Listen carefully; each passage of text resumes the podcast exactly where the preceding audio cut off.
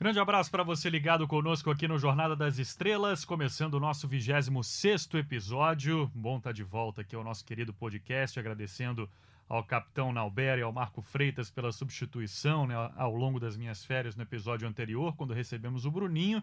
E para esse 26 episódio, que você já nos acompanha aí nas principais plataformas de podcast do mercado, tenho aqui a Fabi, comentarista dos canais Globo, nessa semana em que nós tivemos a definição né, dos grupos olímpicos em Tóquio 2020. Muito assunto para a gente comentar aqui nesse episódio 26, sendo gravado na quinta-feira, dia 16 de janeiro, indo para o ar na sexta, dia 17. E aí, Fabi, tudo bem com você? Grande abraço. Tudo bem, Bruno? Bem-vindo de volta aí.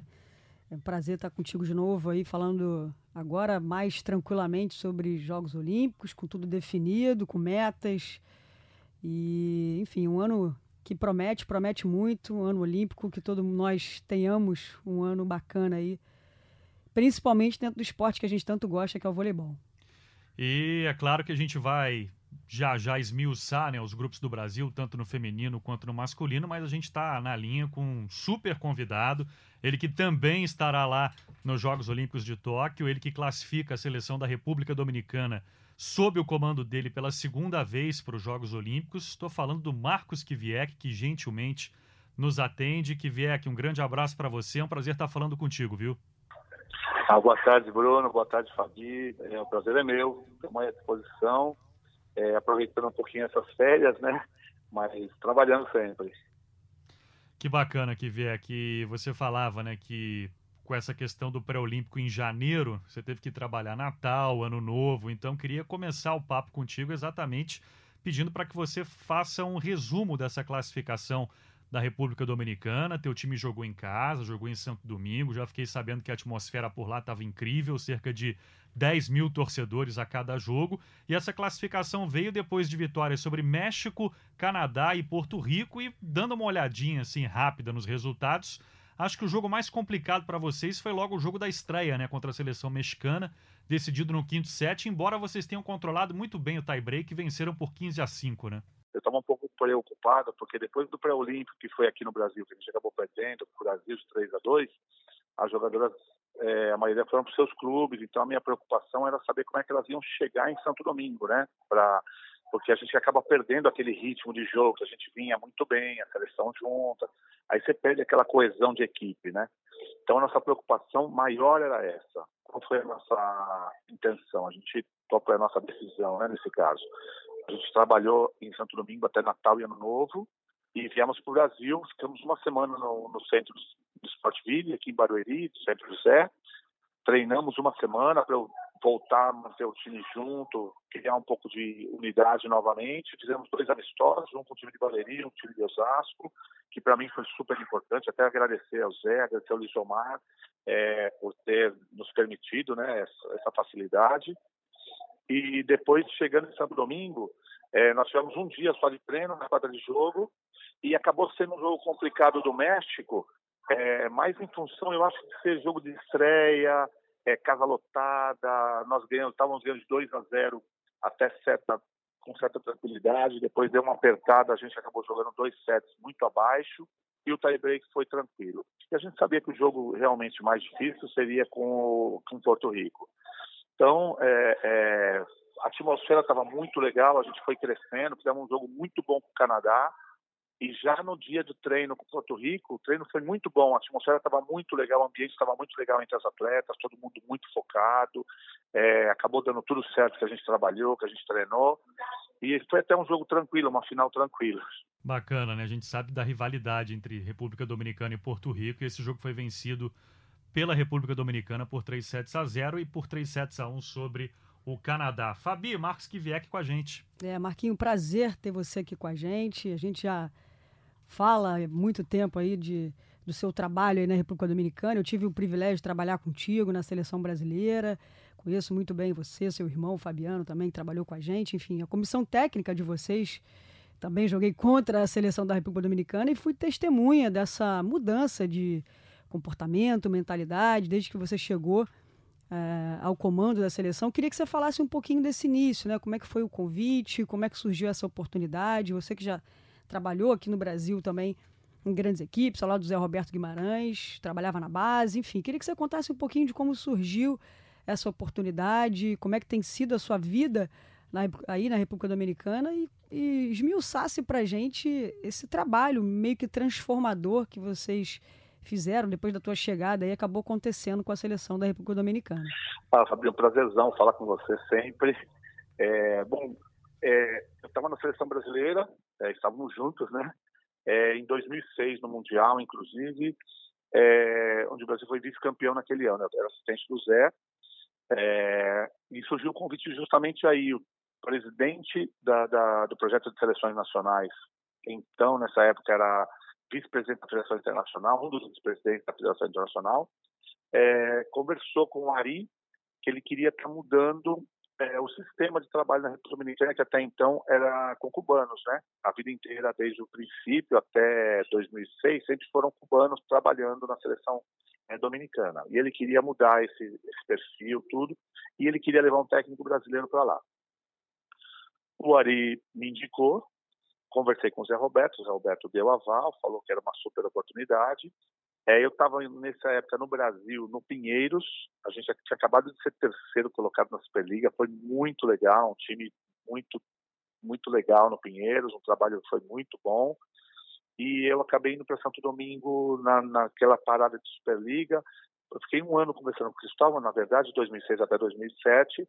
Na parada da Superliga de Carnaval, eu fui para Santo Domingo para conversar com eles, conhecer o projeto, é, me encantei pelo projeto, é, não foi nem pelo lado financeiro, nada, porque inclusive eu fui para lá ganhando metade do que eu ganhava lá no Brasil, mas a chance de estar num projeto, ser a cabeça de um projeto, não só técnico da seleção adulta, mas um projeto todo de iniciação, de infanto, de juvenil, é, de ter a minha cara, de poder ser é, é o timão ali daquele projeto e, de repente, se desse errado, a culpa seria minha. Se desse certo, seria meu e da minha equipe, né? Então, foi uma aposta, uma aposta numa carreira internacional, uma oportunidade de estar numa seleção é, que poderia ter um futuro a médio e longo prazo bom, e trabalhar, aparecer, jogar jogos internacionais, estar num campeonato mundial, num Grand Prix, na época era Grand Prix, é, Copa do Mundo, e a gente acabou jogando todas as competições, as competições mais importantes do mundo, a gente acabou jogando, fui para Londres, né, como técnico, é, não conseguimos classificar para o Rio por um sistema de classificação que, pra, na minha opinião, foi muito injusto, e acabamos novamente classificando agora para Tóquio, uma geração praticamente que nós criamos, né? Eu digo nós porque hoje somos sete brasileiros lá, mais os dominicanos, então a gente mudou totalmente o perfil é, de uma geração inteira.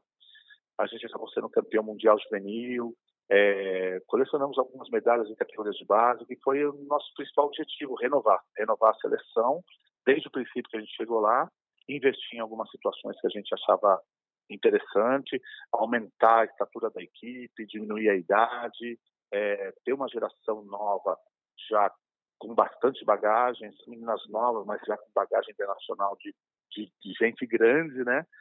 E agora em junho eu vou cumprir, vão ser 12 anos de República Dominicana. É, eu cheguei para um projeto de quatro anos e já vão 12. E acabando agora de, de renovar para mais quatro anos. Então, estou super feliz. Eu, é, a gente tem que estar tá se redescobrindo a cada, a cada situação lá, porque é um país pobre, é um país sem estrutura, pouquíssimo apoio, mas com muito potencial, muito potencial, é, apesar da, de pouca poucas jogadoras, né, de nível. Mas é o que a gente está, o que a gente tem, é o que a gente tem para trabalhar e a gente procura preservar o que tem. E só nos resta te dar os parabéns por esse trabalho que vier, como você mesmo falou, está por lá desde 2008 e eu queria saber de você o que, que significa você estar tá classificado para mais uma Olimpíada, né? O que está passando pela tua cabeça agora? Claro, uma baita sensação de dever cumprido, mas o que, que significa para você estar tá novamente numa Olimpíada? Pô, eu tô ainda assim é, muito feliz, muito feliz é, pelo trabalho realizado, né? Nós tivemos um ano muito bom, mas eu acho assim, é, a gente tem na nossa carreira de, de atleta e de técnicos, né? Você tem sonhos, né? Você tem objetivos. E eu acho que todo atleta ou todo técnico sonha em participar de uma Olimpíada. E eu estou indo para a minha segunda como técnico. Então, eu acho que é um privilégio. Eu me sinto um privilegiado. é, de estar participando da maior festa do esporte do mundo, né? E são poucos, poucos os profissionais no mundo que têm essa oportunidade e eu estou na minha segunda oportunidade. Então eu me sinto, primeiro, muito grato e um privilegiado. Ah, Marquinho, legal, cara. Também reitero aqui os parabéns que o Bruno te deu, porque é, você toca num assunto interessante quando você fala, e aí eu também abri falando sobre isso, sobre a mudança de estilo da República Dominicana, né? Que tinha um estilo muito parecido com o voleibol cubano, físico muito parecido, haja vista que foi comandada na sua história, ao longo da sua história aí, por treinadores cubanos, e a sua chegada dá uma mudada em relação ao jogo, até na questão mental também, né? O time começa a ter conquistas importantes, você fala a gente fala da base, né, que ganhou em 2015 pela primeira vez ali. Eu acho que a gente consegue começar a entender de futuro, falando de futuro, né, surgimento das irmãs Martinez, que hoje talvez sejam as jogadoras que venham a comandar essa equipe. Eu queria que você falasse também disso, né? Muito provavelmente vai ser a despedida da maioria dessa geração nesse, nesses Jogos Olímpicos de Tóquio. Então, é, tá preparado, você tem uma galera aí, eu, eu tenho acompanhado as categorias de base agora com um pouquinho mais de tempo, né, desde que parei de jogar, tenho visto, visto outros nomes também aí na República Dominicana.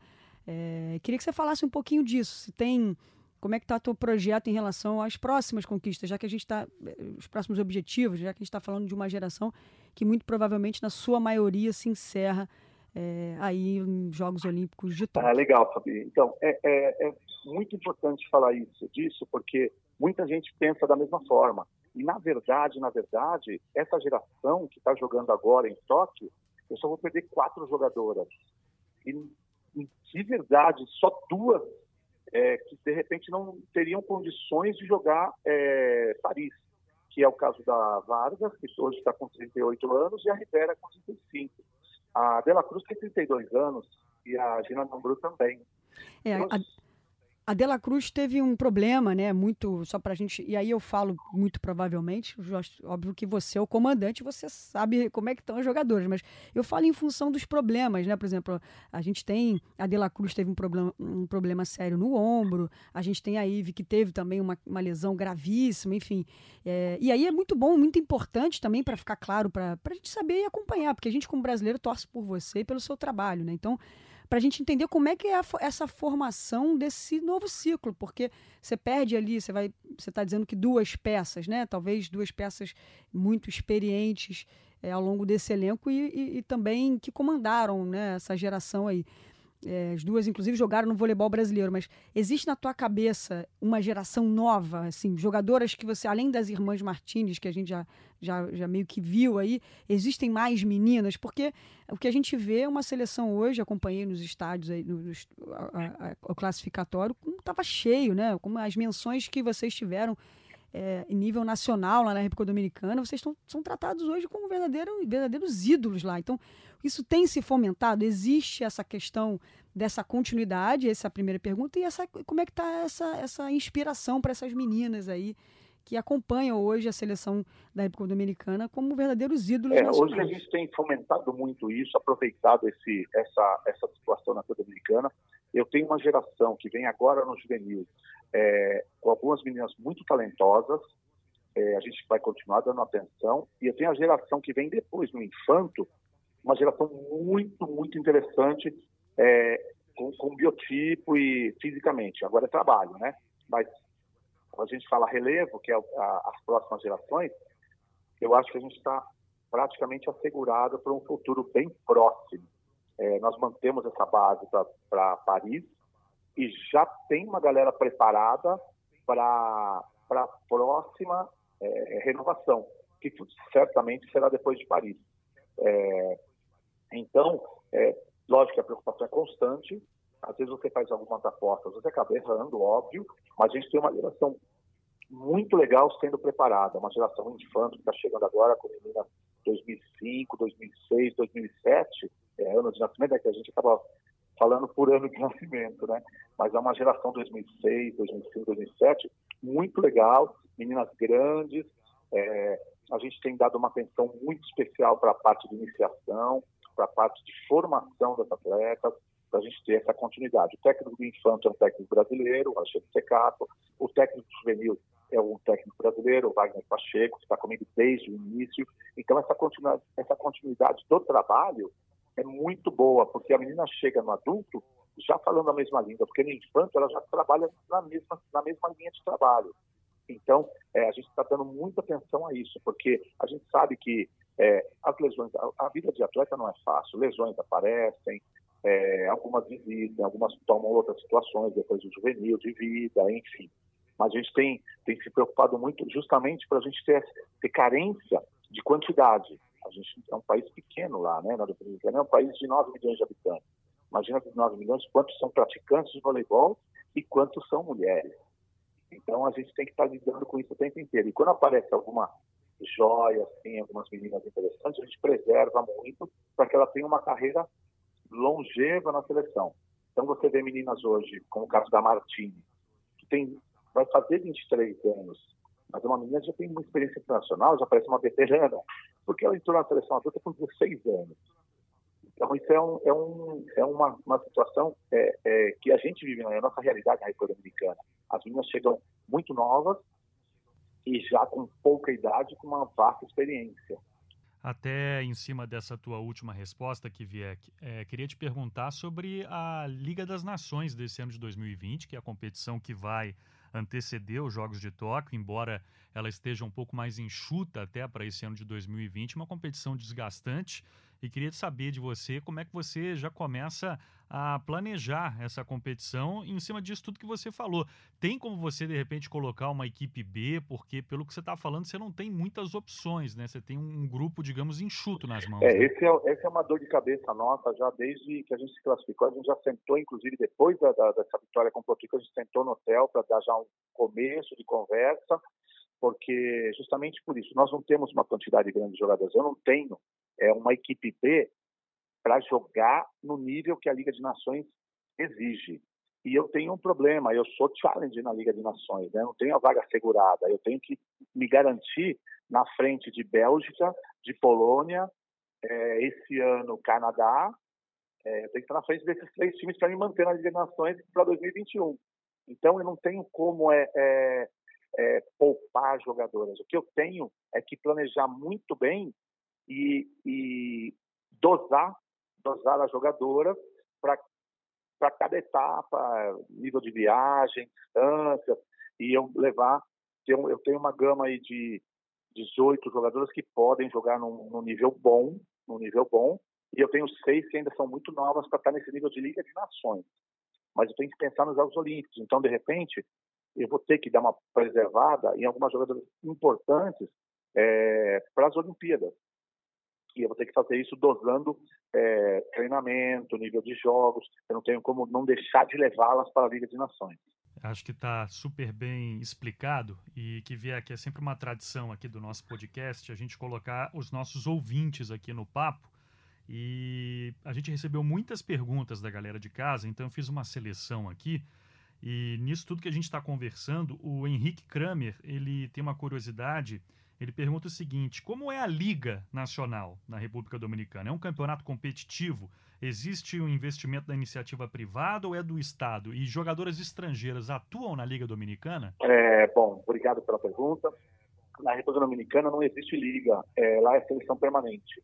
É o mesmo sistema cubano que não existe liga nacional, não existem clubes. Então, é uma seleção permanente, a gente treina a seleção o ano inteiro. A diferença do sistema cubano é que as nossas jogadoras é, são livres para jogar em clubes, na temporada de clubes. A gente não tem restrição. Então, as jogadoras, que nem o caso da Martins, da Penha, da De La Cruz, quando recebem proposta de clubes, elas vão, vão emprestadas, porque elas pertencem ao projeto de seleções, elas não vão com passe definitivo, vão emprestadas. Existe um contrato de, de, de data de retorno delas. É, aí elas retornam e se incorporam à seleção. As meninas que não são contratadas em clubes permanecem treinando com a seleção. Então a gente passa o ano inteiro treinando. É, a nossa grande preocupação é manter essas meninas que estão lá treinando num bom nível, para que quando essas cheguem dos clubes, é, a defasagem não seja muito grande. E estar tá atento com todo o trabalho que é feito, estar tá monitorando o tempo inteiro, quase que diariamente a gente está conversando com as meninas que estão em clubes, para saber como é que como estão, estão fazendo, elas saem de lá já com seu seu trabalho físico praticamente desenhado, o que elas vão ter que fazer nos clubes. A gente conversa com, com os preparadores físicos dos clubes e tal, para estar tá monitorando essa situação. É, Marquinhos, legal. E você também tem as suas principais jogadoras né, jogando em grandes ligas. Né? Isso é uma coisa interessante para a questão da rodagem de se manter em, um certo nível. Né?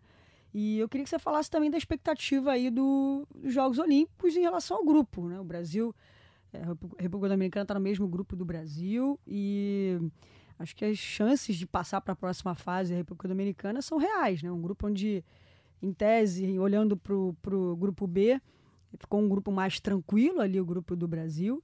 E eu queria saber a sua expectativa em relação a isso, né? A gente tem é, seleções importantes, mas eu vejo a seleção da República Dominicana, não sei qual é a sua opinião em relação e as pretensões, né, obviamente, mas em relação a uma classificação para uma próxima fase e como é que você olhou essa distribuição de grupos dos Jogos Olímpicos? Ah, bom, eu achei assim, é, os grupos estão equilibrados, com um pouco mais de, de países tradicionais, vamos pôr um pouco mais de favoritismo para o grupo B, que é o grupo que nós não estamos. Né? Eu acho que o nosso grupo ficou um grupo muito equilibrado. Eu acho que nós temos condições de brigar por uma vaga para a próxima fase. É, em se olhando nessa, do que a gente fez em 2019. É, a gente analisar adversário por adversário, é, eu acho que a gente tem condições de brigar com qualquer adversário. É, o nosso time é um time que é, é um time muito forte individualmente. O nosso trabalho nos últimos três anos, para esse ciclo agora, foi adiantar um pouco o processo de equipe, de ter unidade de equipe. Nós temos jogadoras individuais muito boas, que vão para qualquer liga do mundo e se sobressaem a gente não consegue é, ter um padrão de equipe. E esse ano 2019, a gente vem trabalhando isso já há uns três anos, a gente conseguiu ter uma unidade, ter uma equipe mais sólida. E se a gente continuar nesse crescente, eu acho que a gente pode jogar de igual para igual com qualquer equipe do mundo. É lógico que existe uma situação muito ímpar. Os Jogos Olímpicos é muito da atmosfera, né? É o ambiente, é você estar na competição com a cabeça focada e que tudo conspire ali a seu favor. Então, o seu trabalho anterior é muito importante, a sua preparação é muito importante, mas desde o dia que você pisa na Vila Olímpica, aquela atmosfera sempre está conspirando a seu favor. A gente fala, né, Jogos Olímpicos, a gente já viu muitos favoritos caírem pelo caminho e muitas equipes que você não esperava acabou fazendo final olímpica. Mas a gente sabe também que existem os países que têm tradição, que têm história e que dificilmente não vão chegar entre os quatro a gente vai tentar beliscar uma situação aí e se de verdade, se alguém demole, a gente está no páreo. Ah, legal, Marquinhos. Eu queria aproveitar e emendar uma outra pergunta. Você falou um pouco do estilo de jogo, né, da questão jogador, são a República Dominicana sempre chamou a atenção por jogadoras voluntariosas, né, especialmente no ataque, decisivas, né, como, eu, como a gente já falou aqui também em relação à participação delas em grandes ligas, ligas duríssimas. Mas tem um fundamento que eu acho que é, talvez essa seja o ponto-chave da sua contratação, a melhorar tecnicamente essa equipe da República Dominicana e muito, muito em função da recepção, a manchete, né, que é um fundamento que eles, eles não, não, não utilizam muito. Né? São, você vê que elas têm uma habilidade enorme para passar de toque, mas com a manchete elas ainda têm uma certa dificuldade. E você tem hoje uma das melhores líberos do mundo, que inclusive vem, veio de um acidente. Eu queria que você falasse um pouquinho sobre isso, da condição da Castilho, como é que ela está após esse acidente que ela sofreu é, a responsabilidade que ela tem de liderar essa equipe, ela que é um, um dos ídolos do, da, não só da República Dominicana, mas mundial na posição de líbero. Queria que você falasse um pouquinho dela. E essa questão também que eu toquei em relação ao fundamento manchete, né? Que é talvez aí, não sei, calcanhar de Aquiles da, da, da, sua equipe, porque você, eu te conheço intimamente, sei o quanto você preza por essa questão técnica, o quanto você valoriza isso. E eu queria que você falasse um pouquinho desses dois assuntos, tanto dessa questão da recepção, quanto da Brenda Castilho, que é certamente uma curiosidade de todo mundo saber em que condições ela ah, se Ah, maravilha, Fabi. É, bom, essa situação é, técnica, é, eu acho que não é não é um problema só nosso, né? O nosso também, porque é histórico, né? É, mas é um problema, acho que mundial hoje. Se você, você pegar as principais seleções do mundo, sofrem com o sistema de recepção. É, até o Japão, que tem tradição, esse ano sofreu muito com seu sistema de recepção. Era um time muito vulnerável na recepção. A China é, sofre com a recepção quando tem que jogar com a Azul e jogar com a canhota, com a Li, que agora é, é um dos fenômenos chineses. mas sofre com a recepção, tem que, tem que pôr uma oposta passadora para compensar alguma situação. É, no nosso caso específico, a gente tem uma. É, é, histórico, né? São jogadoras com pouca habilidade, com muita força. Então, desde que a gente chegou, a gente tem mudado esse perfil, trabalhado muito essa questão técnica para tentar melhorar essa situação. É, a gente tem uma. Quando saiu a Milagros, a Cabral, que era uma jogadora também especialista em recepção, a gente teve que mudar radicalmente também o nosso sistema de trabalho, né? Porque a gente passou a ter mais atenção com o sistema de recepção, porque a gente perdeu uma jogadora importante nessa situação. Então, é, a gente busca uma facilidade delas, que é justamente o passe de toque, porque são jogadoras muito fortes e que elas conseguem controlar até o saque mais forte de toque e aproveitar uma situação da Castilho que tem muita facilidade. Então eu consigo é, adaptar algumas situações, não deixo de lado o trabalho técnico, é exaustivo, é todo dia trabalhando tecnicamente. É, eu, eu aboli é, ponteiras e opostas. Hoje todo mundo trabalha a recepção, as ponteiras, as opostas, todas trabalham a recepção. E esse ano, com a EVE é, voltando a estar em, bom, em boas condições físicas, me facilita muito no sistema do meu time, porque é uma central que joga passando, que domina muito bem o passe de manchete. Então eu consigo ter um tripé bom de recepção com a Eve, é um, acho que é a única seleção do mundo que joga a central passando atrás. Eu não tiro ela porque ela recebe e defende muito bem e eu consigo me, me adaptar e consigo fazer com que eu, eu jogue com a Martinez e a De La Cruz na mesma formação que se eu não tivesse a Eve, ia ficar muito difícil, porque eu ia ser totalmente dependente da Rivera e da Castilho. Então eu consigo é, essa situação com a Eve. Então minha preocupação é que ele esteja sempre bem fisicamente para me facilitar esse trabalho. E já desde o infanto a gente todo mundo trabalha a recepção, não tem mesa de oposta, de ponteira, de central, todo mundo trabalha a recepção, todo mundo trabalha a defesa, justamente para não sofrer. Não vai ser agora que nós vamos resolver esse problema, mas eu espero que no futuro não tão longo a gente já tenha melhor é, é, controle dessa situação. A Castilho é, veio de, uma, de um parto, né? Ela foi uma mãe e logo na sequência ela sofreu um acidente. Estava voltando de uma viagem com o marido, sorte que a bebê não estava junto e o carro acaplanou, porque estava chovendo muito, acaplanou, acabou capotando, ela teve uma fratura no braço. Menos mal que foi só uma fratura, não teve, não rompeu, não rompeu músculo, não rompeu ligamento, não rompeu nada, foi só uma fratura óssea mesmo. Ela se recuperou da fratura totalmente, não tem nem resquício da fratura, mas ela está voltando, né? Ela ficou praticamente dois anos e alguma coisa parada depois do parto e do acidente. Então ela, ela jogou para o Olímpico, não jogou na sua melhor condição, jogou, vamos pôr assim, é difícil mensurar números, né, para você falar ah, 70, 60, 50%, mas ela jogou abaixo da sua condição, ela não estava 100%, mas ela abaixo da condição, ainda assim ela está muito muito por cima da grande média, né? Então a gente precisou muito dela, nos ajudou muito nessa classificação e está trabalhando, não parou, não teve férias agora para chegar esse ano e ter uma temporada, se Deus quiser, brilhante. É muito craque. A Castilho realmente é muito craque. E como é legal, né, Fabi, a gente poder trazer a fonte para pertinho. Já anotei aqui, é Eve, não é Ive é, a central, já... né? Não, já tô anotando, já tô com um caderninho aqui, o Marquinhos não pode, só nos escuta, mas estou com um caderninho anotando tudo aqui. Já quatro anos de contrato renovado, já são informações bacanas para a gente poder falar, porque não sei, o Marquinho provavelmente não deve acompanhar com muita frequência, mas tem muita gente ligada no vôlei dominicano, galera que gosta de acompanhar essas notícias e tô, tá tudo aqui também, Bruno. Tô contigo, anotando cada é, detalhezinho é. aqui que o Marquinho vai passando pra gente. Nunca mais vou chamar de Ive, é Eve, a central que o Marcos, como destacou muito bem, joga na função de recepção no fundo da quadra também, o que é bastante raro, inclusive. Agora, é, que vier aqui dentro do que você já vem conversando com a gente ao longo desse episódio, queria lembrar aqui das vitórias dominicanas, das dominicanas, né, sobre Estados Unidos e Brasil na Liga das Nações e o sufoco que você deu na nossa seleção em Uberlândia, no pré-olímpico, quase beliscando a vaga naquela oportunidade. Queria saber de você se ficou aquele gostinho de que já teria dado para garantir essa vaga no pré-olímpico mundial e se você tem essa impressão também de que cada vez mais a República Dominicana dificulta as coisas para o Brasil. Eu noto que a cada enfrentamento Brasil e República Dominicana, o jogo fica cada vez mais parelho. É um jogo especial, né? É, bom, a Liga das Nações foi uma, uma situação muito interessante para nós. Né? Nós tivemos vitórias importantes. Além do Brasil, nós ganhamos da Rússia, foi a primeira vez na história que ganhamos da Rússia, é, ganhamos da Holanda, ganhamos da Sérvia, é, fizemos jogos bons com praticamente todos os times, ganhamos dos Estados Unidos, é, depois falaram, ah, mas tava, não estava o time completo. Nós repetimos a Norsec, ganhamos dos Estados Unidos com o time praticamente completo, não faltou ninguém.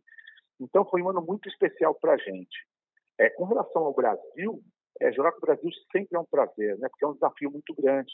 É, o time do Brasil é um time muito respeitado, são jogadoras é, espetaculares. Você vê que o Brasil nunca é o time mais alto do mundo, nunca é o time mais forte do mundo ou mais rápido, mas sempre está entre os melhores do mundo, porque o Brasil tem um conjunto muito bom. As jogadoras brasileiras são muito talentosas. É, então, é, elas se sobressaem como conjunto, como seleção. Isso, para mim, é muito importante, porque é um exemplo que eu estou parcelando o tempo inteiro nela.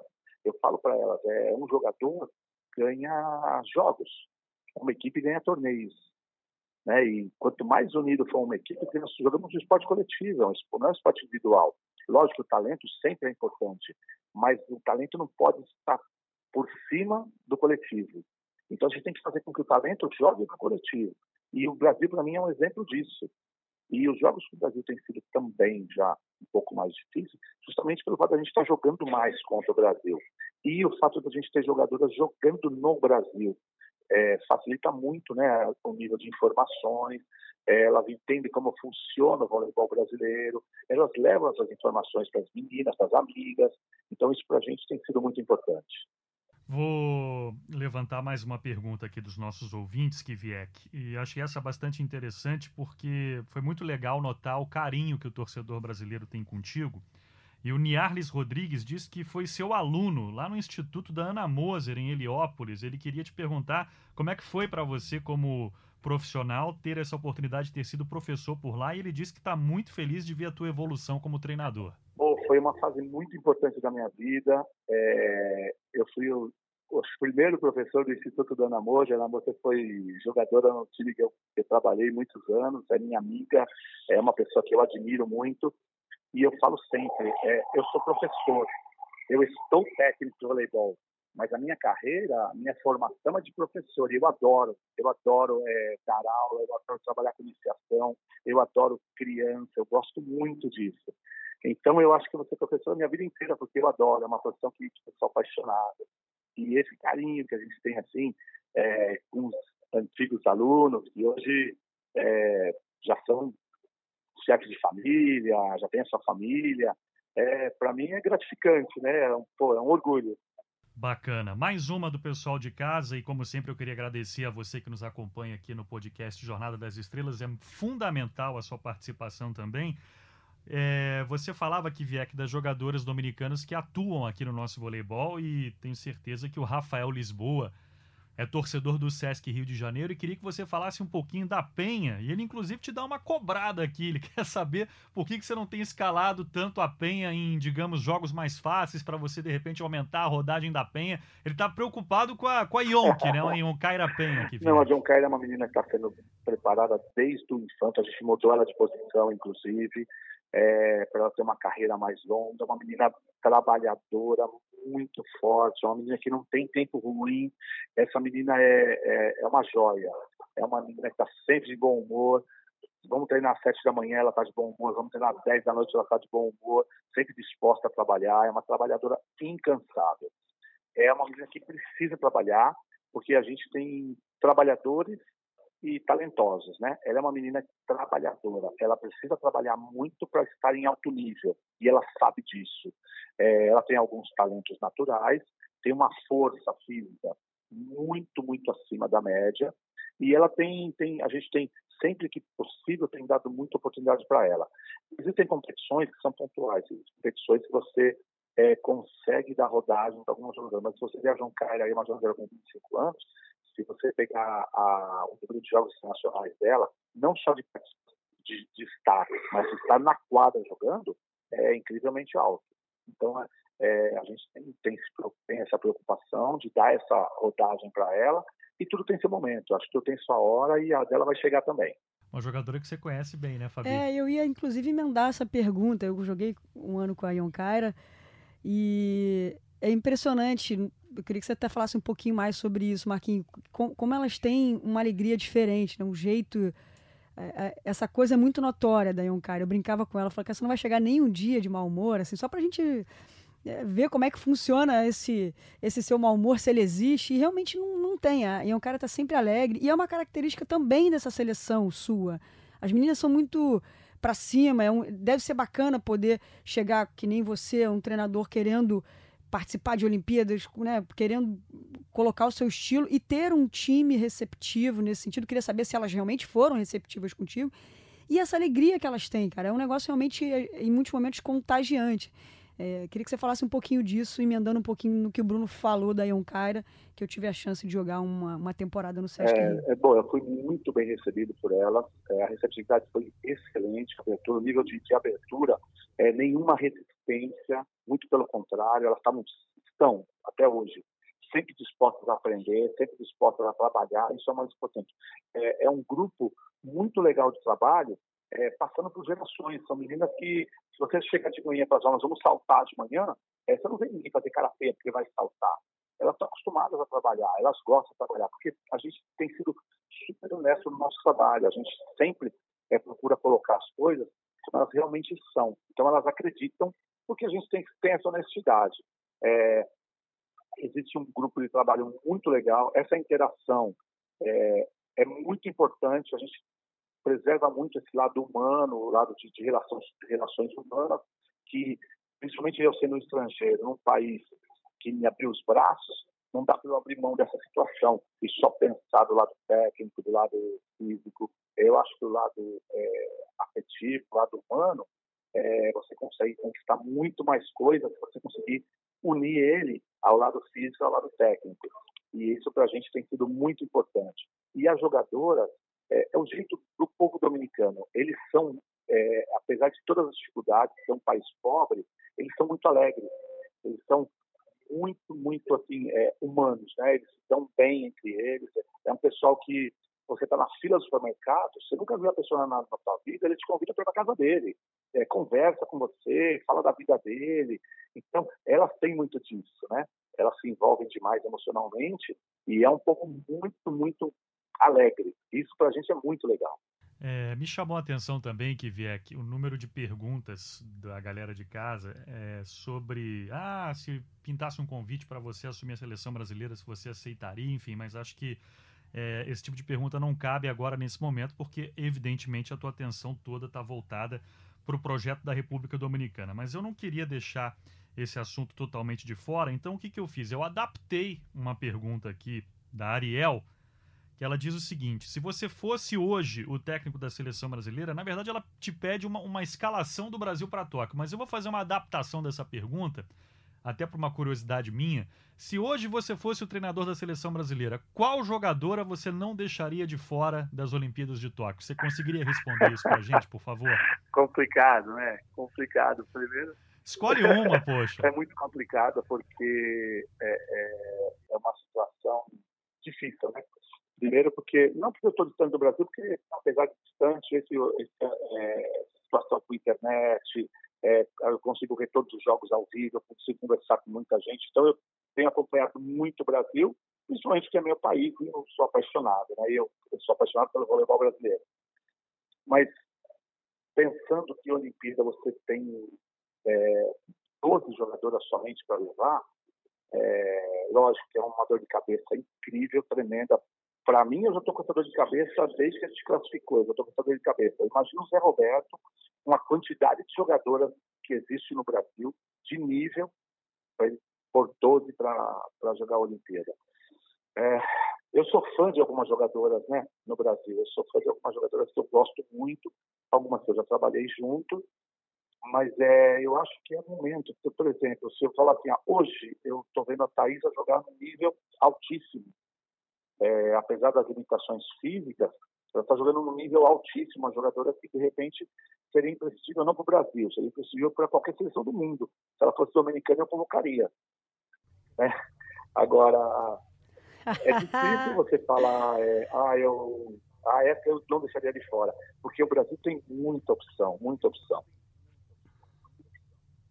Não, mas você respondeu bem, Marquinhos. Foi boa essa resposta aí. Obrigado porque... pela gentileza dessa não, resposta. Porque a Thaís, a Thaís tá jogando é... muita bola, é impressionante. A Thaís não, é, uma... é, é, uma... jogadora que todo mundo gostaria de ter. Se você perguntasse né? para mim uma quem você quer decisiva. levar para jogar na seleção da Dominicana Olimpíada, é, pro meu time, eu acho que a Jaqueline seria uma jogadora excepcional.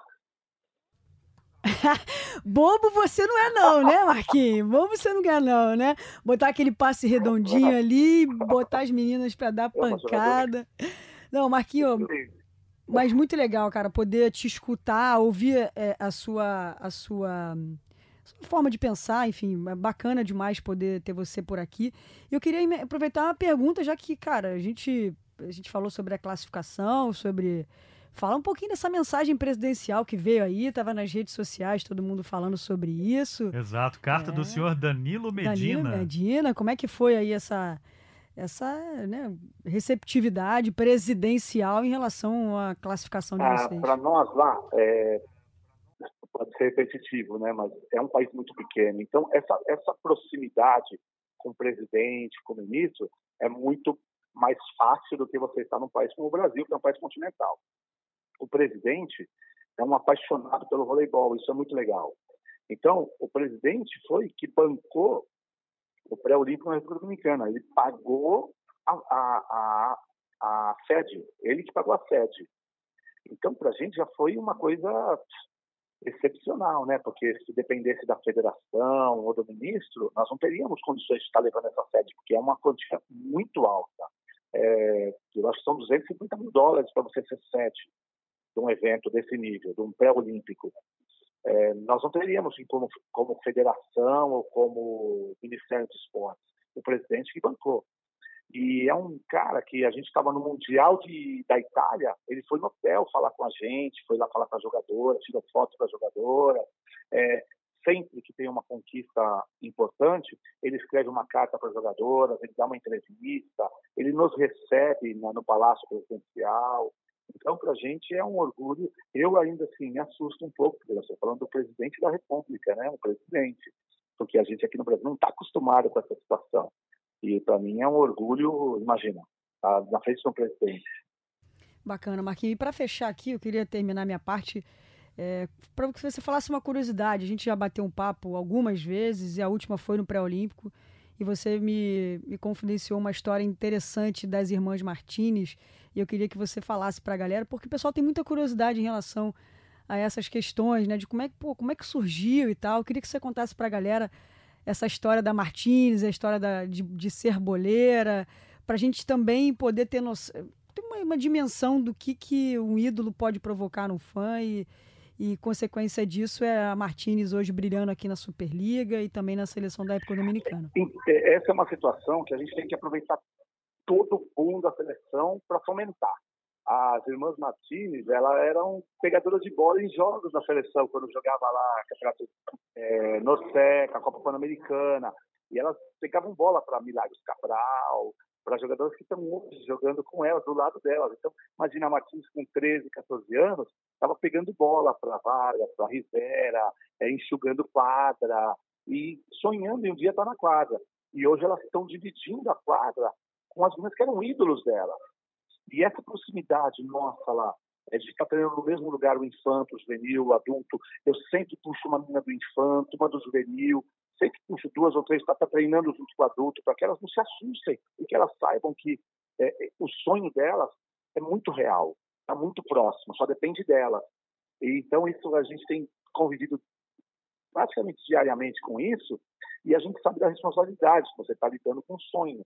E sonho é uma coisa que você não brinca, né? Porque você não pode deixar que um sonho se transforme em pesadelo. Então, a gente está sempre muito atento a isso, é, cuidando do que, a gente tem ali embaixo, o nosso canteiro, né, regando todo dia, para florescer. Olha, muito bacana que vier aqui a tua participação conosco aqui no Jornada das Estrelas, depois de mais essa história sensacional. A gente queria agradecer a tua participação aqui e te desejar ainda mais sucesso e uma excelente Olimpíada para você e para a seleção da República Dominicana. Muito obrigado por nos atender. É, muito obrigado a vocês, é um prazerzaço falar com vocês, Bruno, Fabi, é, Fabi, um ídolo, né? Meu ídolo, pô, trabalhamos juntos. Então, estou é, à disposição.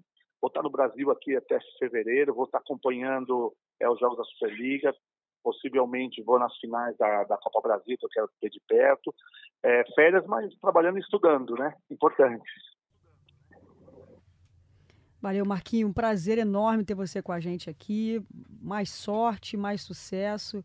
A gente acompanha todos os seus passos e já consegue ver refletir aí as suas mãos nessa seleção está mais uma vez classificada para os Jogos Olímpicos. Parabéns, boa sorte, boas mini férias, assim a gente pode dizer. E já que você tá, vai estar tá de férias aí, acompanha a Superliga pelo Sport TV, se não for ao vivo, tá lá com a gente. É sempre um prazer, você que é, é um amigo e a gente tem o privilégio de ter essa amizade preservada ao longo desses anos. Boa sorte, Marquinhos, obrigado por nos atender. Obrigado, Fabio, um beijão, sucesso na sua nova trajetória aí, é, com beijaço na filhoça aí, muito sucesso na sua vida pessoal, é, na sua vida profissional, principalmente nessa nova jornada, e sempre que eu posso acompanhar. Esse foi então o Marcos Kiviek com a gente aqui no episódio 26 do Jornada das Estrelas. E antes da gente encerrar, né, Fabi? Vamos passar os grupos aí, embora acho que a galera já saiba, né, os grupos da Olimpíada. No voleibol feminino, o Brasil ficou no grupo A, ao lado de Japão, Sérvia, Quênia, República Dominicana e Coreia do Sul. É o grupo mais acessível, mas todo cuidado é pouco, né, Fabi? É Afinal, é a gente vai ter as donas da casa japonesas, a Sérvia, a atual campeã mundial, a própria República Dominicana, que foi o tema desse episódio, Coreia do Sul, do Stefano Lavarini. Que perdemos, né? Na, na Liga das Nações. E na, né? e na Copa, do, Copa do Mundo, a gente perdeu na Copa do Mundo, então é um grupo em tese mais tranquilo, mas não dá para achar que vai ser essa moleza toda, não. E dessa vez o representante africano, o Quênia, né? No Rio 2016 nós tivemos Camarões, dessa vez o Quênia garantindo a vaga.